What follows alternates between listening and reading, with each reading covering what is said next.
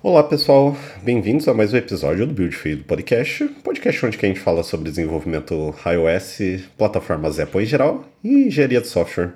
Eu sou Bruno Ramos, sou desenvolvedor iOS no iFood. Olá pessoal, é, eu sou Fabrício Ralvo, também desenvolvedor iOS no iFood. Olá pessoal, eu sou Bruno Rocha, sou desenvolvedor iOS no Spotify. Lembrando que se você não segue a gente no Twitter, segue a gente lá no arroba BuildFaircast. É lá onde a gente conversa sobre os nossos episódios e abre para perguntas e conversas em geral. Bom, no episódio de hoje a gente vai conversar um pouquinho sobre as sessions da WWDC. A gente conversou sobre o Keynote em si no último episódio, uma discussão bem legal com os nossos convidados do iFood. E depois que a gente fez esse episódio, a gente fez no, no dia logo em seguida do Keynote, saíram várias sessions, como é de costume. E a gente assistiu separadamente, anotou as nossas opiniões e a ideia é a gente conversar um pouquinho sobre o que, que a gente achou quais foram as coisas interessantes e o que ficar de olho para os próximos meses aí, próximo ano do, do iOS. Bom, como de costume nas sessions, sempre existem talks falando sobre as novas APIs e afins, e coisas mais conceituais, como as mudanças novas do Swift e tudo mais. A gente já conversou sobre as mudanças do Swift 5.3 alguns episódios atrás, então acho que a gente pode pular isso. Mas o que, que vocês acharam sobre as sessions? Cara, por estar tá sendo tudo bem programado, os vídeos têm um tempo, acho que um conteúdo bem específico assim. Os conteúdos eu acho que, e os vídeos estão bem mais tranquilos de assistir. Antes, algumas sessions eu achava bem maçante de, de ficar assistindo, até que tem algumas sessions que eu assisto até hoje, ou reassisto dos anos anteriores. Eu acho que desse ano tá, tá bem mais legal de assistir. Queria dar um ponto de atenção sobre tá sendo um evento todo remoto, etc. Mas, cara, tá sendo bem legal. Eu acho que tá bem mais tranquilo de assistir. Eu acho que eu tava bastante corrido na semana passada pra conseguir assistir os vídeos e eu fui assistir mais durante essa semana, que é uma semana depois do que rolou o evento. Eu devo ter assistido umas 20 sessions já. E eu acho que, tipo, tá, tá bem mais gostoso, assim, de assistir. Não sei se vocês compartilham da mesma opinião. É, então, tipo, deu pra perceber, né, que eh, ficou bem menor, né, em tamanho. Acho que em tamanho de tempo. Acho que talvez, acho que até mesmo os assuntos e tal. E eu vi alguém comentando no Twitter que, ah, as sessions ficaram, ficaram menores porque não fica parando toda hora pra galera aplaudir, mas. Exato. então, tipo, foi meio que por isso. Mas em geral, acho que essa foi a primeira coisa que eu percebi. É, as sessions ficaram, ficaram menores. E aí, uma outra coisa que eu achei bem da hora que não tinha nos anos anteriores, ou se tinha, eu nunca reparei, que é aquele recap que eles lançaram. Todo dia eles estavam lançando um recapzinho, um videozinho de dois minutos, trazendo sim, sim. meio que, olha, o que foi abordado hoje foi isso e tudo mais. É, é, bem cru, né? É bem. É bem geral, assim, mas acho que dá pra trazer uma visão interessante. Acho que são um minuto cada, né? São um minutinho sim, cada. Sim, é, é bem, é bem curtinho e tal. Eu achei bem interessante. E acho que talvez os, as talks menores, elas. Acho que a galera conseguiu segmentar melhor, sabe? Cada assunto e tudo mais. Acho que, é, acho que o feeling é esse mesmo. Talks menores, mais diretas e, de certa forma, você sai ali mais. É, de certa forma, não sei como eu vou dizer assim, mas parece que você sai mais satisfeito mesmo. Tipo, ah, beleza, era isso que eu queria ver, era isso que eu vi, enfim, sabe? Sim. E até que parece que o conteúdo desse ano também tá, tá muito mais, tipo. Até postei no Twitter lá que ele tá puxando muito mais outras talks, assim, então tá parecendo ser muito mais específica sobre algum tema e, tipo, os vídeos estão. As sessões estão bem divididas, assim, então tá bem legal. Mas só porque o Brunão comentou é, da questão do What's New in Swift, eu acho que no, no, episódio que a gente já conversou bastante, se eu não me engano, eles falaram algumas coisas interessantes é, nessa session aí também que eu gostei bastante. Então, é, em relação ao tamanho de binário, que em relação ao Objective-C, o Swift 5.3, tipo, por otimização que eles fizeram dentro da linguagem e tudo mais, o binário de um código normal, assim, ele é um, um 1,5 vezes menor do que um app feito em Objective-C. É, teve 43% de redução é, em binary size também em apps que são construídos em SwiftUI. Eu acho que um negócio que eu gostei bastante lá também é que o code completion do Xcode com o Swift 5.3 ele tá 15 vezes mais rápido, assim. Acho que foi uma das notícias que eu fiquei mais feliz assistindo essa session, assim, e teve bastante repercussão no Twitter também, sobre aquele slide em específico, assim, a galera ficou bem empolgada e bastante feliz. Que o code completion no Xcode não é lá aquelas coisas, né? É, usando no, no Xcode 11.5 aqui, meio que pra mim tá impossível, sabe? Aí, tipo, assim, o Code Completion não tá funcionando. Então, vamos ver se agora vai, né? o, legal dessa nova feature do, do Code Completion é que você fica desacostumado agora. Antes, eu não sei se vocês também tinham esse, esse toque, mas quando a janelinha aparecia muito rápido é porque ela não funcionava. Que é quando ele mostrava aqueles símbolos que não tinham nada a ver com o que você estava fazendo. Exato. Agora, Sim, a- sim. agora quando funciona é quando aparece rápido. Daí eu fico meio desacostumado, porque aparece a janelinha e eu penso, não, não tá funcionando, preciso apagar e escrever de novo. Mas não, tá certo, tá lá já. É que agora tá diferente. Agora tá certo. Amém, né? Finalmente, né? Tipo, Uma coisa que eu gostei de ver bastante na WWDC como todo foi a evolução do, do SwiftUI. A gente já tinha visto na WWDC, no, no Keynote, que os widgets eles são feitos só em SwiftUI, você não consegue fazer de outro jeito. E uma coisa que eu gostei de ver, tanto em relação a isso quanto às sessions em si, é que, lembra quando a gente falou sobre o Swift, que a gente disse que ia ter um novo atributo arroba main, e a gente achou que isso ia substituir o Sim. app delegate? Agora a gente viu para que, que isso serve, porque agora você consegue fazer um app delegate em SwiftUI. Então você ba- basicamente consegue fazer apps inteiros em SwiftUI. E o pessoal até postou no Twitter o exemplo que eles postaram numa das sessions de que você consegue fazer no Mac um app de editor de texto.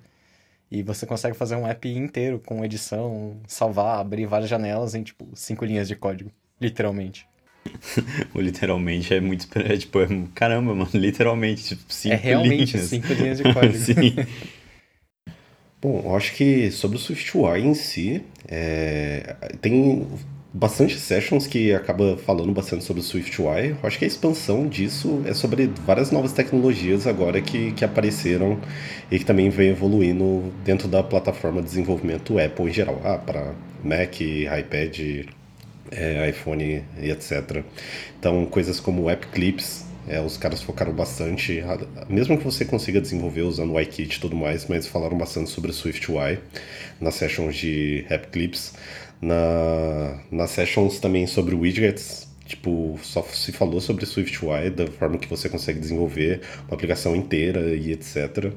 É, a gente tinha comentado em episódios anteriores sobre command lines também, que você consegue scriptar coisas aí, a gente falou lá do arroba main lá também, que é o rapid que você consegue declarar lá também.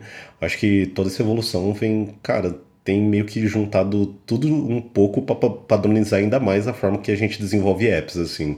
Então, tô- meio que as sessions estão bem atreladas, assim, a SwiftUI e tá sendo bem legal, assim, tipo, parece que tá tomando um único rumo e todo mundo, no momento, vai estar conversando no- sobre a mesma linguagem, da forma que desenvolve, etc.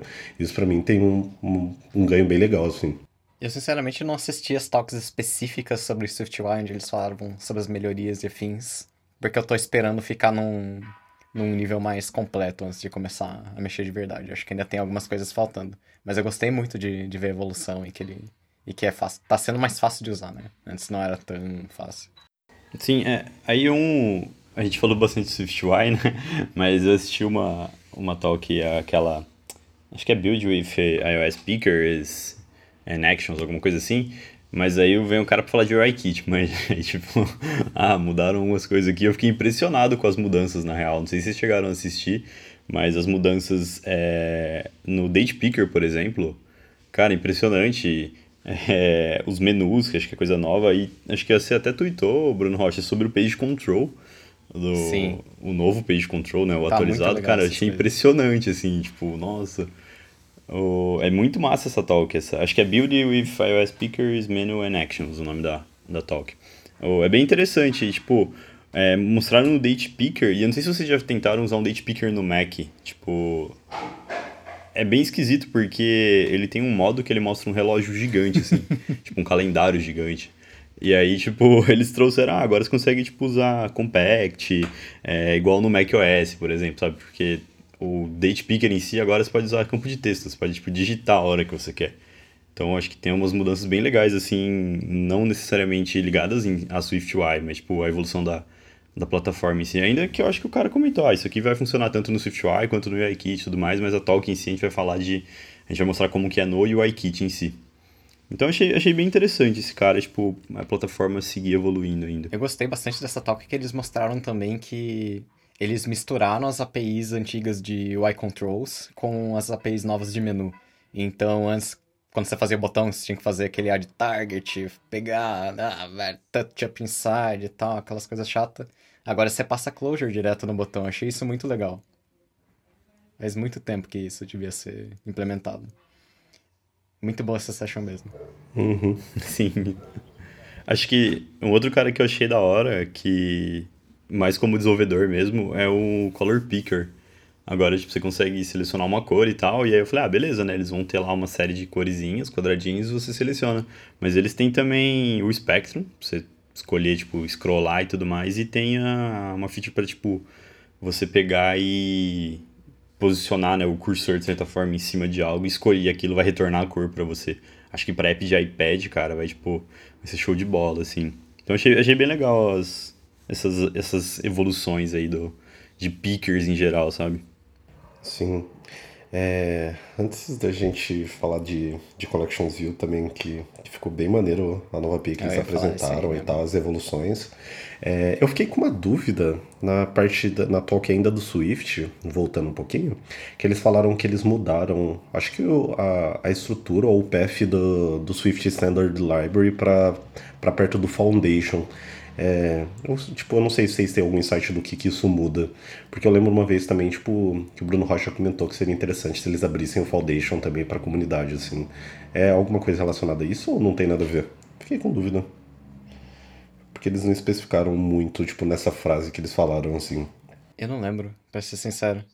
É, sendo bem honesto, eu não eu acho sei. Que é, acho que é porque agora o Swift, é o Standard Library part of Foundation, ou é o inverso? É alguma coisa assim. Ah, tá. É, tinha ficado bem esperançoso que seria alguma coisa eles abriram Foundation. Mas aparentemente não é.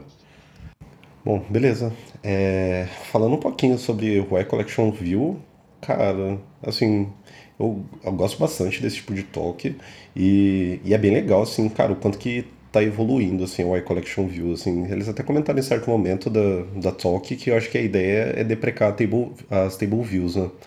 O que, que vocês acharam, assim? É bem legal a forma que eles mudaram também, a forma de registrar cell, como você consegue configurar, a questão de, de snapshot, que é você consegue fazer um diffable bem interessante, de forma muito mais otimizada do que você faria no passado. Cara, tô curtindo bastante essas mudanças. Desde o iOS 13 eles estão adicionando umas APIs muito, muito legais na Collection View.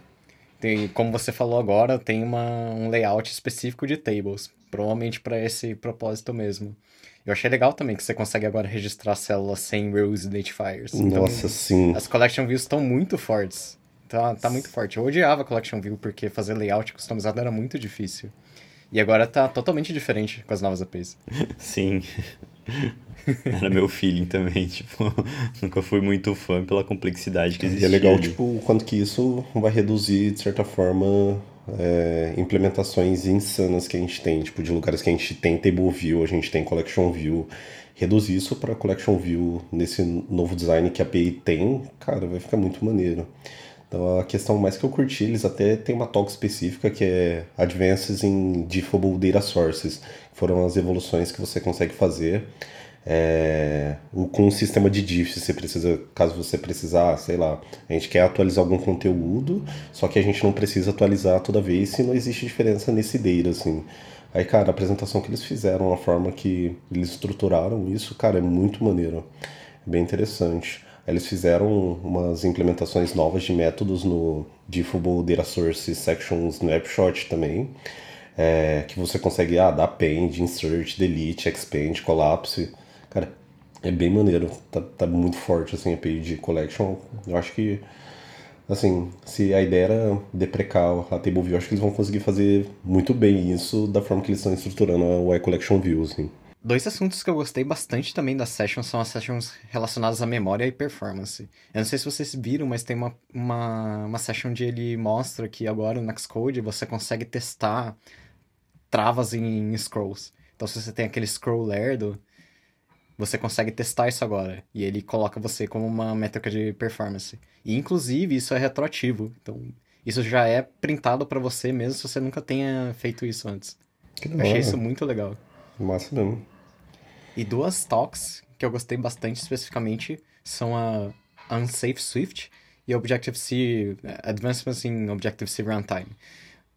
Em que são mudanças em que não tem nada a ver com o que a gente faz no dia a dia, são coisas bem baixo níveis, mas ele mostra como que a memória é lidada no Swift e o que eles fizeram para melhorar isso hoje em dia. Então, mesmo se você tem um app em Swift, você ainda roda o Objective-C Runtime por trás, porque o UIKit, Foundation, todas essas coisas são Objective-C.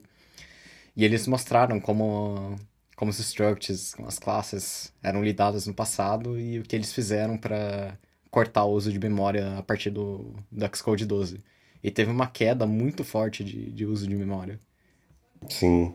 É, eles até comentaram, acho que isso também na What's New in Swift, um pouquinho sobre a, a melhoria de performance que eles fizeram em relação ao uso da, da Memory Heap lá também.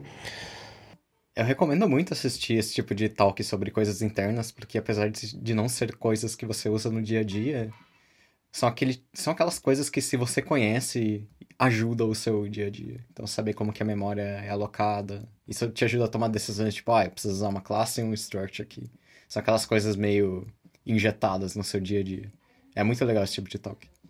Sim. É, além de que te traz curiosidade de, de conhecer também coisas que você vê ali, você não sabe o que, que é.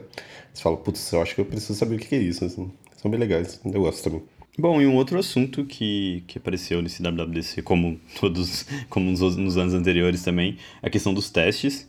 É, acho que a Apple até agrupou em tópicos já, então você vai procurar lá no Developers que é fácil encontrar. E aí acho que a primeira talk que eu vi sobre testes foi uma sobre é, XCT Skip, que agora você consegue, além do seu teste passar, né, tu tá tudo bem, falhar, algo deu errado, agora você consegue falar, opa, é, faz o skip, né? Não, não considera esse cara. Eu achei interessante, eu gostei da, da API e tudo mais. E aí eu só fiquei, de certa forma, curioso, assim, sobre como a gente faria no passado, por exemplo, né? Porque não sei se a gente colocaria, tipo, um available na classe em si e aí simplesmente não testaria. É, eu, não, eu queria até saber se vocês têm experiência com isso, mas a API que eles trouxeram para você escolher ali em runtime, ah, beleza, meu iOS aqui é é o 12, por exemplo, e esse teste aqui ele é, envolve o 13, a APIs do 13, então é, pode passar, né? Tipo, faz skip dele porque eu não, não tenho o que fazer. Esse cara ele não, ele não iria passar de qualquer maneira. Então, achei interessante, acho que é bom para a plataforma, acho que para o ecossistema de testes em si, acho que é um, um bom avanço. Ah, eu achei muito legal isso também. Essa API, ela, na verdade, ela já tinha desde o Xcode 11.4, mas eu não sabia, até ver essa session. E respondendo essa pergunta, uma coisa que eu já vi pessoal fazer é colocar pré-processor macro em volta do, do método inteiro, para ele não ser compilado. O que atinge o mesmo objetivo, mas é muito feio. Então achei muito legal essa nova API, que ele até desenha diferente, que sim, o teste foi cipado e afins. Sim, eu acho que pelo que eles apresentaram nessa session, ele é bem mais útil para esse tipo de, de condição assim mesmo, né? Então, seja para o sistema operacional, seja do device que você está utilizando, você conseguir dar uns skips assim.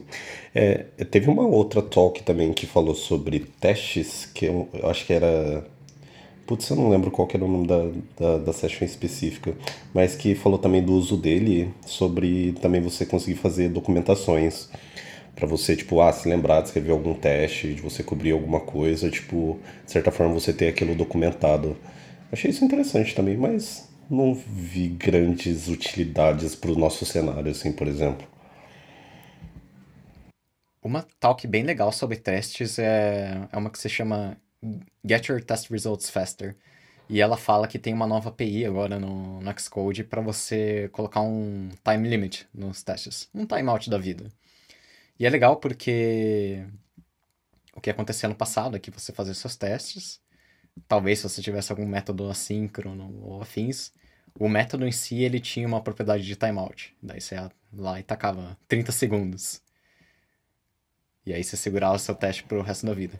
E Sim. agora o que você consegue fazer é colocar um timeout global, assim. Então, mesmo se você tiver alguma coisa que não tenha nada a ver com timeout, tipo algum método síncrono mesmo que tá demorando pra caramba, e não tem como você dar um timeout naquilo porque você não sabe que aquilo tá demorando pra caramba, você consegue ativar isso e o próprio teste ele, ele se mata depois de um tempo.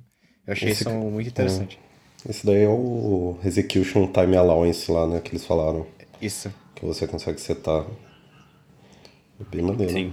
É, aí nessa mesma talk, acho que tem um ponto que o, que o engenheiro ele traz, que é o spin, é, spin dump. Eu não, não tenho certeza se minha anotação tá ok aqui, porque a letra não é das melhores. Mas acho que agora você consegue dar uma olhada, tipo, dar uma debugada melhor na sua, na stack trace em si, colocar algumas informações a mais, tipo, eu vi a talk em si, eu vi essa parte, mas eu não peguei muito bem qual que é o qual que é o bizu. Acho que é mais, olha, se teve um problema, você vai debugar, é isso aqui, sabe? Acho que não é mais um seu teste só sim, falhou, sabe? Sim. O que isso significa é que agora se ele se ele derrubar o seu teste por causa de timeout, ele te dá a stack de quando ele parou. É isso mesmo. Antes era isso mesmo, você falar, ah, seu teste deu timeout. Agora ele te mostra exatamente onde ele parou, porque daí você consegue ver o, que estava fazendo ele demorar tanto. Bem positivo, né? Acho que pra evolução da, da plataforma, cara, você teve tipo, um tipo de debug assim, porque, cara, complicado, né? Seu teste falhou. Beleza. né? tipo... É, nessa mesma talk também eles falaram bastante sobre você rodar seus testes em paralelo lá também, né? Eles comentaram sobre o Parallel Distributed Testing, é, como você consegue setar tipo, para diferentes devices, para diferentes sistemas operacionais também, você conseguir rodar seus testes ao mesmo tempo. Achei isso bem maneiro também. E teve mais uma talk de testes que é Write Test to Fail, que trouxe um recurso que eu não conhecia, que acho que ele já está até disponível, acho que só foi melhorado, que é o XCT Unwrap. Que agora acho que você usaria, por exemplo, você teria que pegar e fazer um guard para pegar um valor e aí, cara, ah, beleza, na falha do guard lança um, uma uhum. falha aqui, né? Levanta uma falha e falha o teste.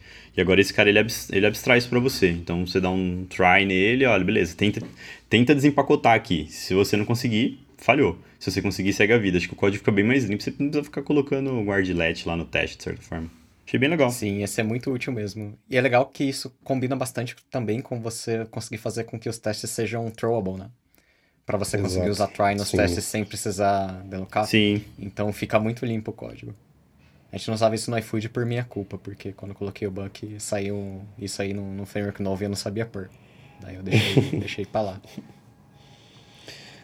Nessa mesma talk, é, inclusive recomendo bastante para que todo mundo assista, que é as que o Fabrício comentou, Write Test to Failure. É, eles comentaram também sobre o XCT Issue, XCT skip unless e XCT skip if. Era esses caras que. Era essa session que eu tava tentando lembrar que, que eu, quando eu comentei que tipo, você escreve testes que eles citaram para você documentar. Quando você não quer que um teste rode, mas você quer se lembrar depois de, de cobrir aquela parte ali do seu código para testar. Ou tipo, alguma coisa não é relevante para a plataforma para você testar e você quer colocar um, um condition macro ali, alguma coisa do tipo. Aí você consegue usar esses caras para você avisar para o seu CI, para sua máquina que você não quer que rode um teste no, no SO ou num device específico. Bem maneiro essa talk mesmo. É, e você comentou sobre o XCT issue, tem uma talk específica desse cara, que é, acho que é True Test Failure if XCT, XCT, né, é, XCT issue. É, eu achei interessante tudo mais, mas acho que assim, acho que talvez mais por documentação, não sei, acho que é mais como um um plus ali na plataforma. Acho que para mim o protagonista aí é o Skip e o Unwrap. Acho que esses caras são evoluções que a gente vai ver no nosso dia a dia, acho que muito rápido, assim. Bom, a gente está perto de encerrar e aí eu só queria trazer um comentário sobre uma session sobre o Widget Kit. É, a primeira, que eu acho que é o recomendado para ver se você quer entender mais sobre o assunto, que é a Meet Widget Kit. E aí traz um comentário bem no começo, assim, que não é necessariamente sobre código, mas em, sobre o produto em si, sobre a plataforma, que é cara, um widget não é um mini app seu. Acho que é a mesma coisa que um app de Apple Watch, assim, não é só você minificar o seu produto, ah, fazer uma versão reduzida, colocar no widget, por exemplo, ou colocar numa versão de watch, que você vai ter um widget de sucesso, de certa forma, que vai estar agregando valor. Isso é, não tem nada a ver com o código em si, mas é um bom, uma boa reflexão para fazer antes de, por exemplo, criar o seu widget do seu app, enfim. Achei bem legal. Sobre isso que você falou, sobre essa chamada de atenção e cuidados, é bem legal também, tipo, como as sessions, o pessoal da Apple tem comentado bastante sobre isso, inclusive nas talks de App Clips, eles também falam bastante para você ter todo esse cuidado com o código, com fluxo, que você tem que pensar, tipo, que seu, deve ser um contexto extremamente reduzido, é meio que a porta de entrada para sua aplicação, então ele não precisa ter fluxo complexo nem nada. E também está limitado ali, do App Clips em específico, está limitado a 10 megabytes ali da sua aplicação, né? Então não tem muito para onde correr. Mas é interessante sobre, sobre isso que eles comentam, de todo o cuidado que você deve tomar com seus usuários. Acho que a Apple faz isso desde sempre. Então, mas é bem maneiro. É, eu acho que algo que ajudou bastante isso foi o formato novo da, das talks, né? Como eles estão fazendo tudo remoto, pré-gravado, eles tiveram muito mais oportunidade para focar no, no que eles queriam falar mesmo. Quando eles faziam ao vivo, tinha que seguir o slot. Daí, sei lá, acho que tinha. É igual você disse no começo, era muito chato de assistir. Acho que agora eles tiveram muita liberdade para fazer as coisas do jeito que eles queriam. Sim, tá muito bom, por sinal. Sim. É isso, galera. É, a gente chegou ao final de mais um episódio. Espero que vocês tenham gostado. Então, não lembrando novamente, se você não segue a gente no Twitter, é só entrar lá no Twitter, arroba BuildFieldCash, seguir a nossa página, interagir com a gente, mandar direct messages, fazer perguntas dos próximos episódios. E é isso. Espero que vocês tenham gostado. E toda semana a gente grava um episódio novo. Valeu, pessoal. Tchau, tchau. Valeu, pessoal. Valeu, galera. tchau. Falou.